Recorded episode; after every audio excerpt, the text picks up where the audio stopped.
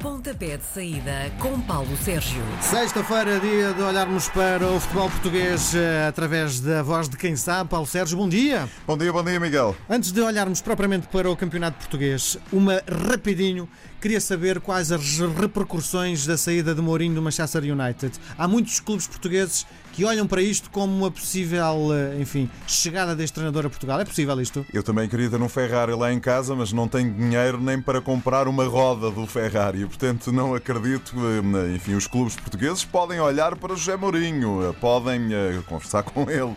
Agora ter dinheiro para lhe pagar, nem pouco mais ou menos. A jornada começa hoje com a vitória de Setúbal que recebe o Santa Clara, duas equipas que estão a fazer um campeonato muito tranquilo. Começa amanhã, amanhã sábado. Esta jornada eh, tem jogos eh, no sábado e no domingo. Eh, O Vitória de Setúbal vem de três derrotas consecutivas em todas as competições. A equipa do Santa Clara vem da derrota com eh, o Futebol Clube do Porto por eh, 2-1. É, como diz, e muito bem, um jogo bastante equilibrado, até porque as equipas têm exatamente os mesmos pontos. O Vitória, 11, o de Santa Clara está um lugar acima, décimo lugar, 17 pontos. Os Chadinos eh, criaram muitas oportunidades no jogo da Taça de Portugal frente ao Sporting de Braga, mas não conseguiram concretizar. No jogo da semana passada, eh, com o Portimonense, eh, tiveram uma primeira parte desastrosa, eh, mas querem dar a vitória a Nuno Pinto, que tem o tal eh, problema grave de saúde.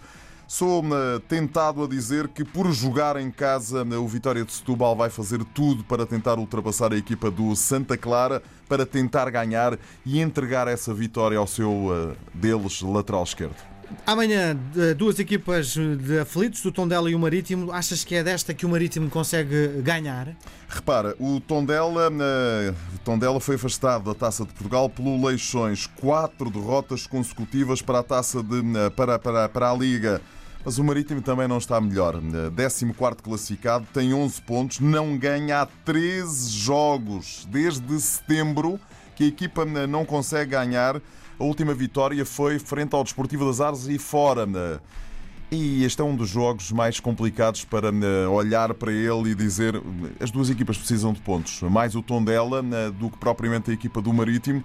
Mas hum, eh, estou tentado em perceber que a equipa do Tondela é capaz aqui de, por jogar em casa, levar aqui um ligeiro favoritismo em relação à formação do Marítimo. Treinado por Petit, continua ainda sem me convencer. Terceira derrota eh, consecutiva da formação da Madeira. Não gosto deste futebol do Petit. Três e meia da tarde, o Feirense Portimonense. Já te ouvi dizer que ehm, Jackson Martínez é uma das figuras maiores, maiores deste campeonato. É o elemento mais desequilibrador. É indiscutivelmente. Repara, eu a semana passada tive a oportunidade de o ver ao vivo. Fui ver o eh, Portimonense com a vitória de Setúbal. Por razões familiares, tive que servir de motorista do, do, do meu filho queria ir ver o futebol e lá fui eu a, a Portimão, com todo o gosto, gosto muito de ir a, a Portimão. Repara, a equipa do Portimonense realizou uma boa exibição. Jackson Martínez marcou dois golos, mandou uma bola à barra, eh, fez jogar, mas percebe-se que está limitado fisicamente. E a questão é um bocadinho esta: se ele não estivesse limitado fisicamente, ou não estaria em Portimão, com todo o respeito que eu tenho pela equipa eh, do Portimonense. O Nakajima não joga nesta partida, já está ao serviço da seleção eh, do Japão que vai participar na Taça das Nações Asiáticas. O Feirense, o Feirense tem 10 pontos, eh, conseguiu eh, o apuramento para a fase seguinte, para os quartos de final da Taça eh, de Portugal, eh, no prolongamento frente à equipa eh, do Passos de eh, Ferreira, mas a equipa do Feirense não ganha para a Liga. O, Marítimo é desde setembro, o Feirense é desde agosto. Eh, 20 de agosto ganhou por 1-0 ao Vitória de Guimarães em Guimarães e, portanto, das duas uma, a equipa de eh, Nuno Manta Santos começa a atalhar caminho ou tem aqui um problema. O Portimonense, se fizer metade daquilo que fez frente ao Vitória de Setúbal na semana passada, pode criar grandes problemas à equipa do Feirense. O Feirense não marca golos, não sofre muitos golos, mas também não marca golos. Seis da tarde, o Belenenses recebe o Aves. Dizes que o estádio do Jamor não é feliz para os Não é, Restelo. não Isto pode dar empate?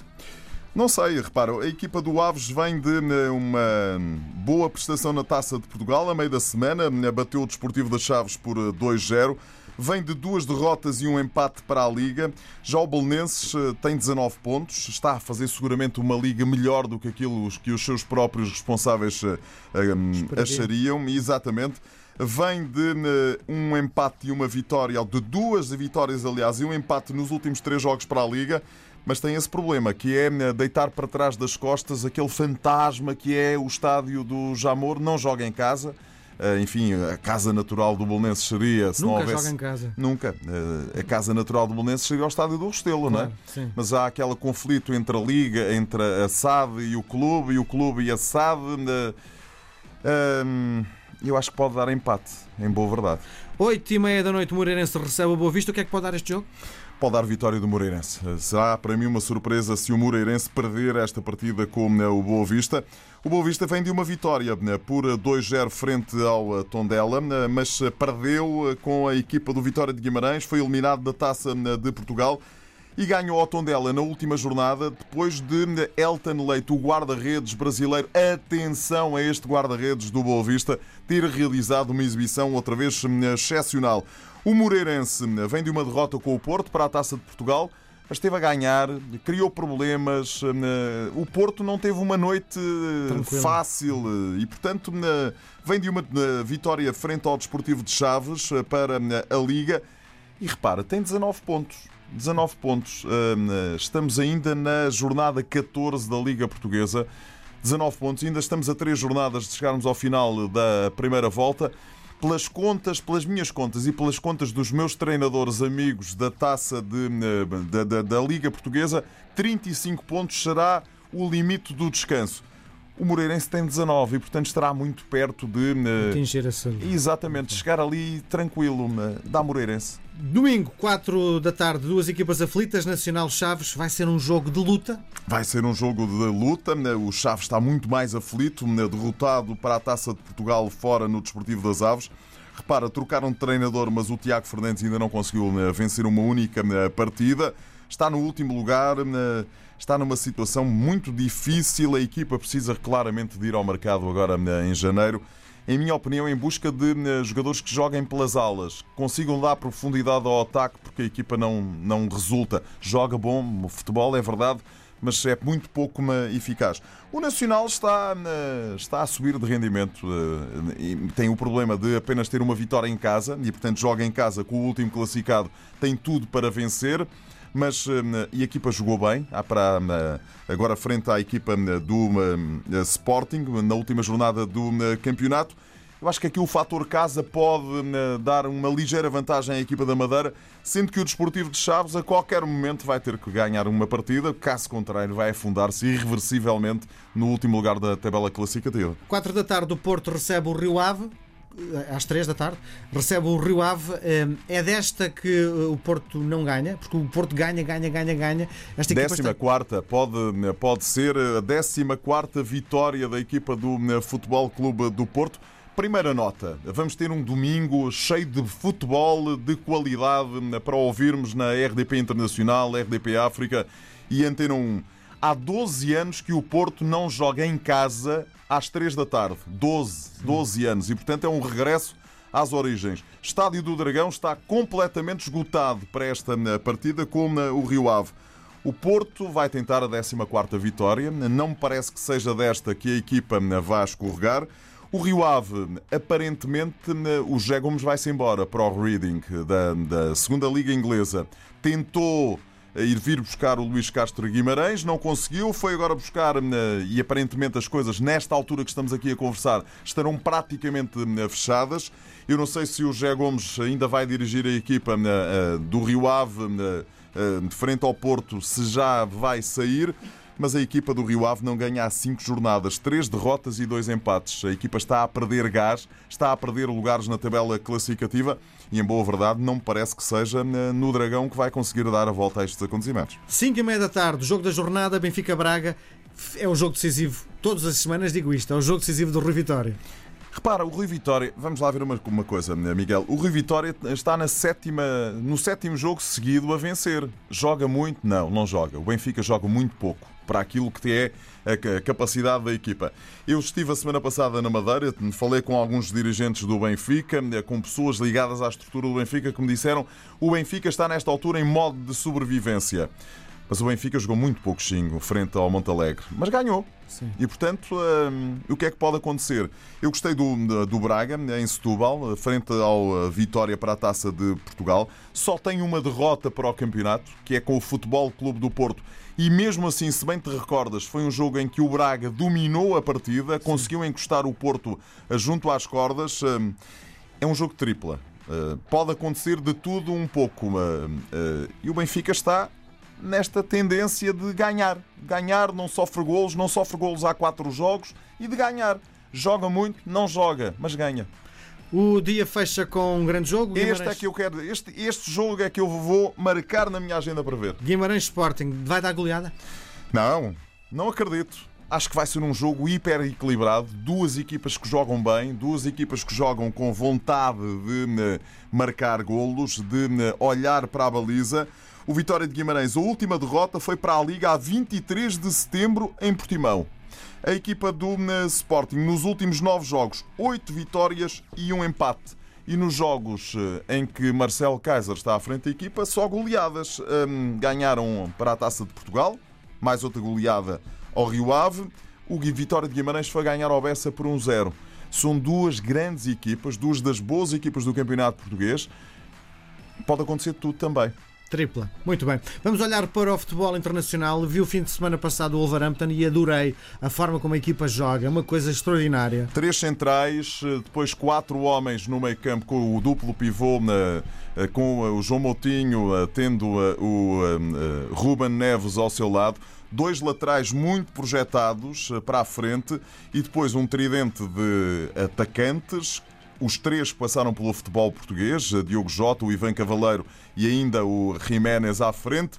A equipa está muito bem armada pelo Nuno Espírito Santo. Teve ali um, um abanãozinho, perdeu três jogos seguidos, mas está outra vez em, em franco rendimento. E repara, a equipa é a sétima colocada, está a um ponto do sexto. Sabes quem é o sexto? O Manchester United.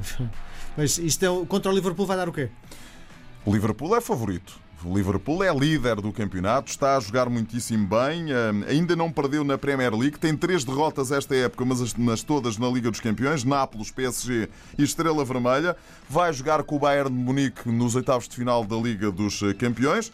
Se me disseres assim, dá-me um favorito, Liverpool. Mas eu quero ver o que é que vai fazer esta equipa de Nuno Espírito Santo, que repara, já esta época derrotou o Chelsea. Também estava lá nos primeiros lugares da Premier League. Escolheste, acho que pela primeira vez, é a primeira vez, um, é. um jogo de futebol uh, alemão. A pergunta que te faço é: finalmente nós começámos a dar atenção ao futebol alemão? O futebol alemão, eh, nós olhamos para o futebol alemão por duas vias. Primeira via, quando há aqueles grandes jogos entre Bayern de Munique e o Borussia Dortmund, que nos últimos anos têm dominado mais o Munique eh, do que o Dortmund, dominado o panorama do futebol eh, alemão. Ou então quando alguma das equipas alemãs é adversário dos portugueses na Liga, na, na, Liga Europa, ou na Liga dos Campeões, principalmente na Liga dos Campeões. Este tem a curiosidade de não termos o Bayern de Munique nesta equação. É verdade que o Bayern de Munique está à espera de perceber o que é que pode dar este jogo para subir ou não na tabela classificativa, porque tem os mesmos pontos que o Borussia de Dortmund, tem 33 pontos, mas temos um uh, do Borussia de Mönchengladbach, desculpa. O Dortmund é líder do campeonato, tem 6 pontos de vantagem sobre uh, Mönchengladbach e uh, sobre o Bayern de Munique. Tem uma grande equipa, joga em casa mas perderam pela primeira vez esta temporada a meio da semana com a Fortuna de Düsseldorf, que é o 15 classificado e que tem apenas 15 pontos. Muita curiosidade para ver este jogo. Dortmund para mim é favorito, até porque joga eh, em casa, eh, mas eh, eu gosto muito desta equipa do Mönchengladbach. Está cheia de internacionais suíços, por exemplo, que são belíssimos jogadores. E é outra vez o regresso do Borussia de Mönchengladbach ao topo da tabela classificativa. A equipa há duas épocas, sabes onde é que estava? Na segunda Bundesliga. Muito bem. Fala quem sabe, quem sabe é Paulo Sérgio. Um abraço. Um abraço, até para a semana. Vais embora.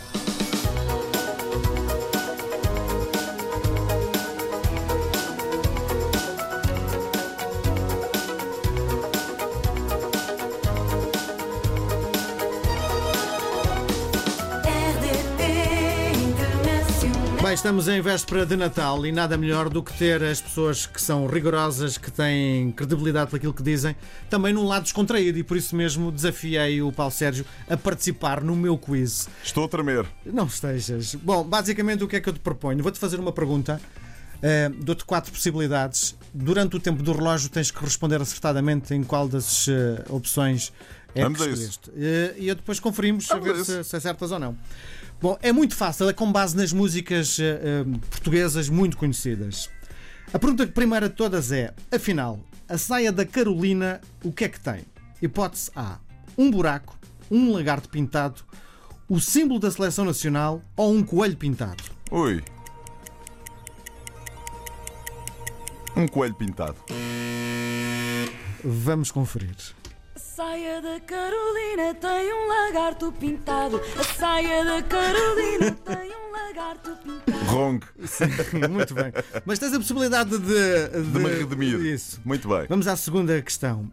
Como é que a Carolina Deslandes faz os seus aviões de papel? Hipótese A: com papel reciclado. Hipótese B: com as cartas de amor. Hipótese C: com papel de jornal. Hipótese D: com as páginas amarelas.